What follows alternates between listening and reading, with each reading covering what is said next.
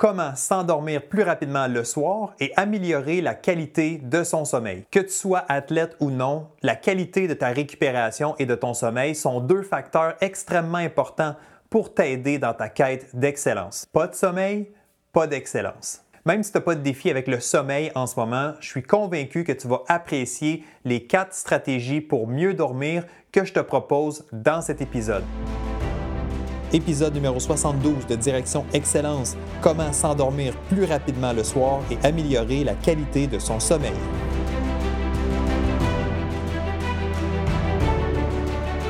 Bienvenue à Direction Excellence où je vous partage mes meilleures stratégies et je vous fais bénéficier des conseils d'experts du monde sportif. Je suis Jonathan Lelièvre. Merci de passer quelques minutes avec moi aujourd'hui. C'est un réel plaisir de vous guider dans la bonne direction, celle de l'excellence. C'est parti.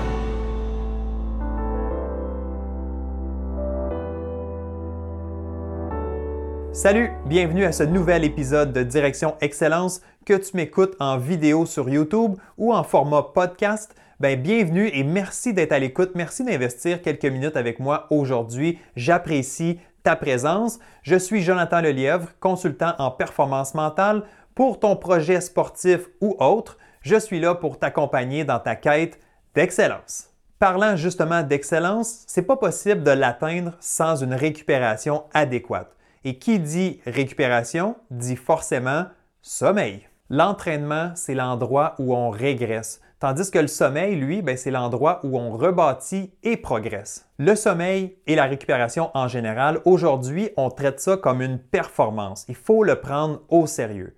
Il faut faire tout en ton possible pour gagner cette portion-là. Le sommeil doit être considéré comme prioritaire. Le sport professionnel a déjà réalisé depuis un certain temps l'importance du sommeil. Le meilleur exemple que je peux te donner, c'est les Seahawks de Seattle. Ils ont un directeur de la santé et de la performance des joueurs, puis eux, ils enseignent à leurs athlètes, ils disent quoi? Ils disent le sommeil est une arme. Donc, tu vois à quel point ces équipes-là prennent l'aspect récupération sommeil au sérieux. Et pourquoi on met autant d'emphase sur ce volet-là? C'est parce qu'aujourd'hui, on le sait qu'un manque de sommeil a des impacts importants sur la performance des athlètes ça vient jouer sur le niveau de concentration. Donc, moins bien dormir ou une moins bonne récupération va baisser la capacité de concentration. Ça va affecter la mémoire. Ça va affecter la prise de décision et ton temps de réaction. Ça vient jouer sur l'humeur, sur ton niveau d'anxiété. Ça vient diminuer la motivation des athlètes. Ça vient augmenter le risque de blessure de façon assez importante. Il y a une étude en 2014 qui a été faite et, qui conclut que les sportifs qui dorment en moyenne moins de 8 heures par nuit ont 1,7 fois plus de risques de se blesser que ceux qui dorment plus de 8 heures. C'est pratiquement le double. Avec ce que je viens de te présenter, j'espère vraiment t'avoir convaincu de la grande importance du sommeil dans ton succès et dans ta quête d'excellence. Je te propose donc quatre stratégies simples que tu peux mettre en application dès maintenant et assure-toi de rester jusqu'à la fin de cette capsule parce que je vais te proposer un super bonus que tu ne veux pas manquer. J'ai invité Cynthia Marcotte, qui est nutritionniste, à venir nous partager quelques trucs sur le plan justement nutrition afin d'optimiser ton sommeil. La première stratégie que je veux te proposer, c'est d'avoir plus de constance dans tes heures de coucher et tes heures de lever. Donc, on veut que tu sois régulier. On veut que tu te couches à des heures assez fixes et que tu te lèves à des heures aussi qui sont régulières.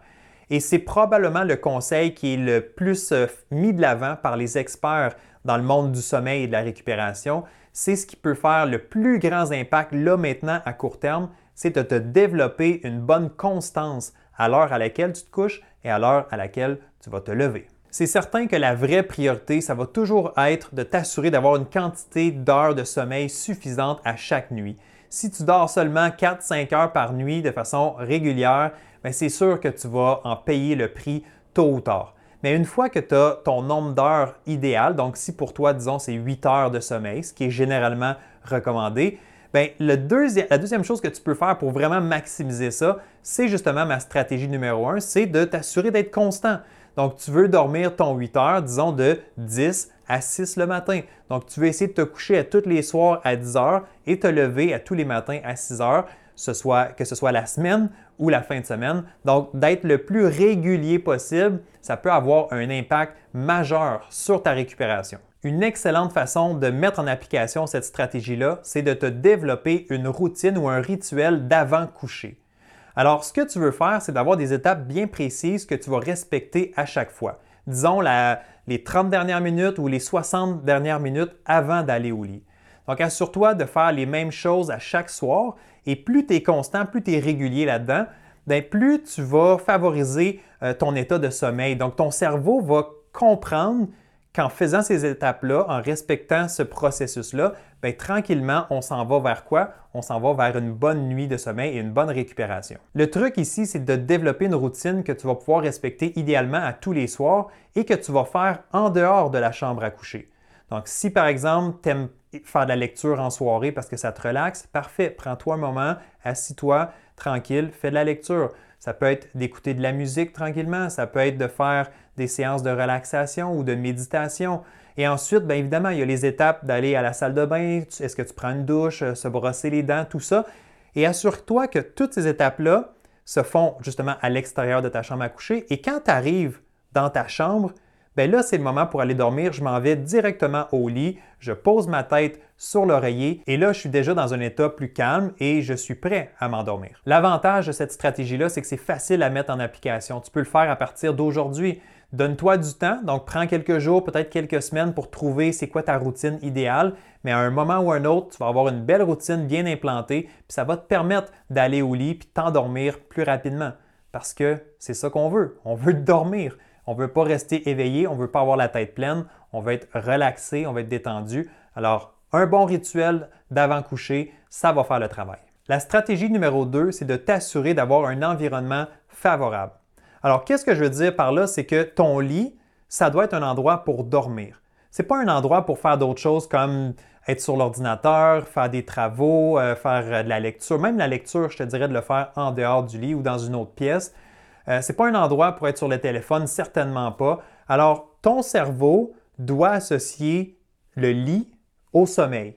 C'est tellement important. C'est pour ça que dans la stratégie numéro 1, je t'expliquais que c'est important d'avoir une routine en dehors de ta chambre à coucher. Et quand tu te présentes dans ta chambre, surtout dans ton lit, ben là, tu t'installes, puis là, tu es prêt pour le sommeil, pour une bonne nuit de récupération. C'est une pratique qu'on appelle contrôle de stimulus qui a été validée par des études qui prouvent en fait que ça va augmenter la qualité du sommeil et que ça va diminuer les risques d'insomnie. Alors, si tu as de la difficulté le soir à te coucher, pour différentes raisons, ben c'est peut-être pour ça. C'est parce que tu passes du temps dans ton lit, tu fais d'autres choses et que ton cerveau, comme je le disais plus tôt, n'associe pas nécessairement le lit au sommeil.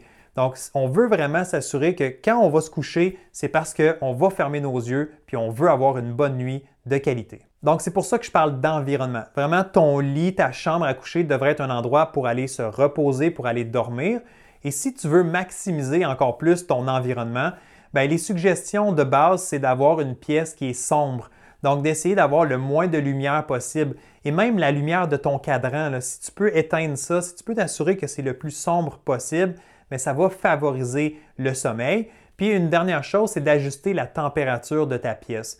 Donc, s'il fait trop chaud, ce n'est pas idéal. Ce qu'on suggère, généralement, c'est entre 18 et 19 degrés.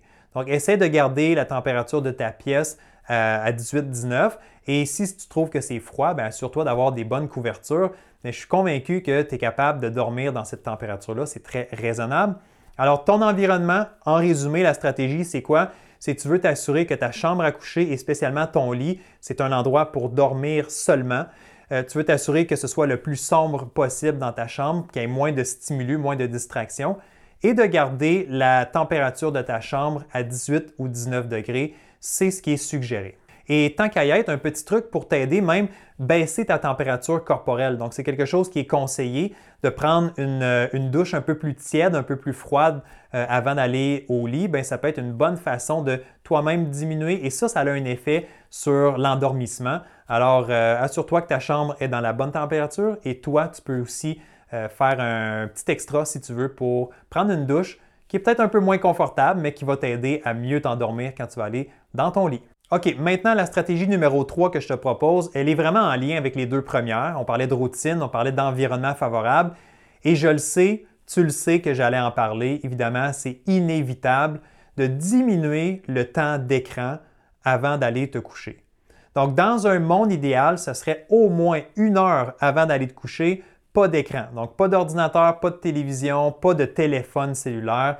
Mais idéalement, c'est 60 minutes, mais si tu es capable d'aller chercher au moins un 30 minutes avant d'aller te coucher, donc pas d'écran du tout, ça serait déjà une très bonne étape de fait. L'explication pourquoi tu veux décrocher de ton écran en soirée, c'est relativement simple, c'est que ton écran projette une lumière bleue. Donc, ça vient tricher ton cerveau. Parce que ton cerveau, il ne réalise pas que c'est la nuit. Je fais ça simple, mais c'est un peu comme ça que ça se passe. Ton cerveau, il pense que c'est encore le jour parce que cette lumière-là bleue directement qui lui est projetée. Et ça fait que ton cerveau va peut-être ralentir, va peut-être pas sécréter l'hormone du sommeil. Donc, c'est quelque chose de naturel qui se fait en soirée. Mais si toi, tu es plugué sur ton écran, ben, tu bloques ou t'empêches peut-être la sécrétion de cette hormone-là. Donc, tu as moins l'effet de fatigue. Alors, c'est vraiment important, encore une fois, 30 à 60 minutes avant d'aller au lit. Assure-toi dans ta routine que tu élimines le plus possible les grandes sources de lumière, mais aussi surtout les sources de lumière bleue.